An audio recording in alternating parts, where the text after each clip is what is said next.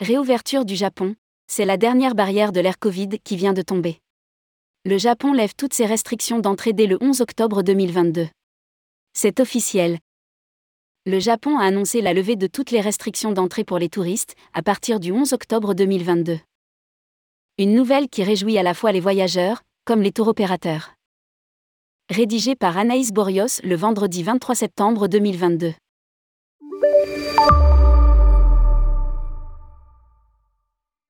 Quel fabuleux épilogue à cette très belle semaine de rentrée sur l'IFTM que d'apprendre hier l'ouverture tant attendue du Japon le 11 octobre prochain.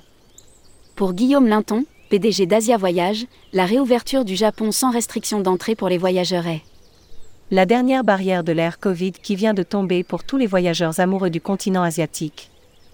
La déclaration tant attendue a été faite ce jeudi 22 septembre 2022 par le Premier ministre japonais Fumio Kishida devant la bourse de New York, qui a annoncé le retour de l'exemption de visa pour les touristes européens en voyage de moins de trois mois, pour les arrivées au Japon à partir du 11 octobre 2022. Cette exemption de visa avait été suspendue depuis mars 2020 en raison de la pandémie de Covid-19. L'obligation de faire appel au service d'un tour opérateur et d'obtenir une préautorisation au RFS sera aussi supprimée. Le quota d'entrée de 50 000 visiteurs par jour sera également levé. Précise Rapide Visa dans un communiqué les dernières modalités de voyage liées au Covid n'ont pas encore été précisées. Il est possible que l'obligation d'être vacciné contre le Covid avec trois doses soit maintenue. Poursuit l'agence, précisant que les détails de cette annonce ne devraient pas tarder. Presque toute l'Asie a rouvert ses frontières sans limitation. La suppression du visa avec déplacement obligatoire du voyageur à un consulat va mettre fin à une situation tendue, puisque ces derniers jours, plus de 200 personnes faisaient la queue chaque matin pour obtenir un visa au consulat du Japon à Paris, et le consulat commençait à filtrer les délivrances de visas. Témoigne Alexandre Desmailles, dirigeant associé de Rapid Visa. C'est un soulagement pour le secteur touristique. Presque toute l'Asie a maintenant rouvert ses frontières sans quarantaine, seule la Chine continue à limiter les arrivées. En effet.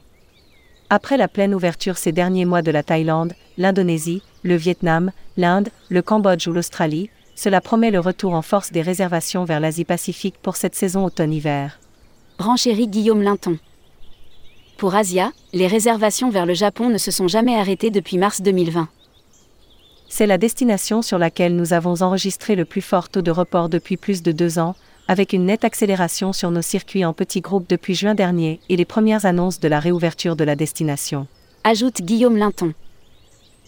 Tour, de son côté, a également fait partir quelques groupes en septembre. C'est beaucoup de temps pour les équipes d'obtenir des visas.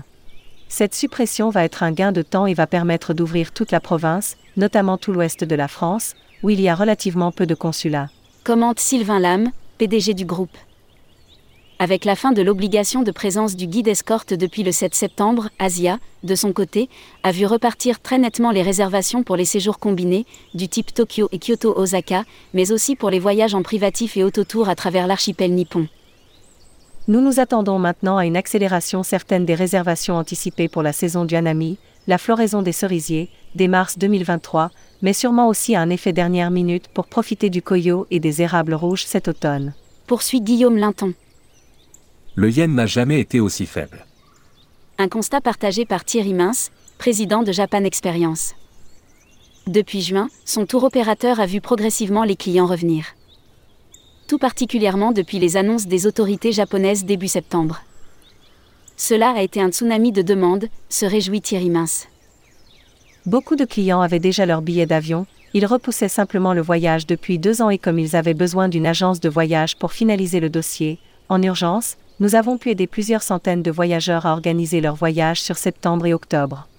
Il faut dire que nous avons également une agence basée à Tokyo et l'agrément pour pouvoir faire partir les clients. Ils peuvent également réserver directement leur voyage sur notre site. Pour le président de Japan Experience, il ne reste maintenant au gouvernement japonais qu'à assouplir sa position sur le port du masque. Il n'est pas obligatoire, mais fortement recommandé, mais comme les Japonais sont extrêmement prudents et respectueux, il est important d'envoyer un message fort en disant que le port du masque dans la rue ne sert plus à rien. Autre interrogation, le coût des voyages, entre la crise sanitaire, la guerre en Ukraine et l'inflation. Il faut distinguer deux choses, poursuit Thierry Mince. D'un côté, le prix de l'aérien, qui a augmenté de 20% à 25%, notamment du fait de la fermeture de l'espace aérien russe.